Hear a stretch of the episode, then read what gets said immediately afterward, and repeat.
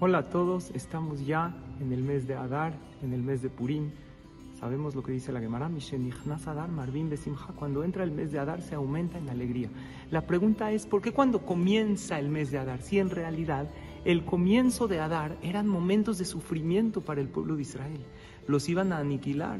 Debería decir la Gemara, cuando comienza Purim se aumenta la alegría. Entonces explica Rav Biderman precisamente por eso. Como es momento de sufrimiento, debemos aumentar la alegría para que Hashem nos saque de este problema. Y termina diciendo, esta es el arma más poderosa del pueblo de Israel. Cuando nos llenamos de alegría, aun cuando hay problemas, sabiendo que Hashem nos va a sacar de esta difícil situación, atraemos hacia nosotros todo lo mejor.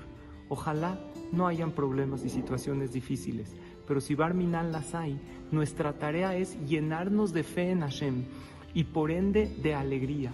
Y por medio de eso vamos a atraer muchas salvaciones.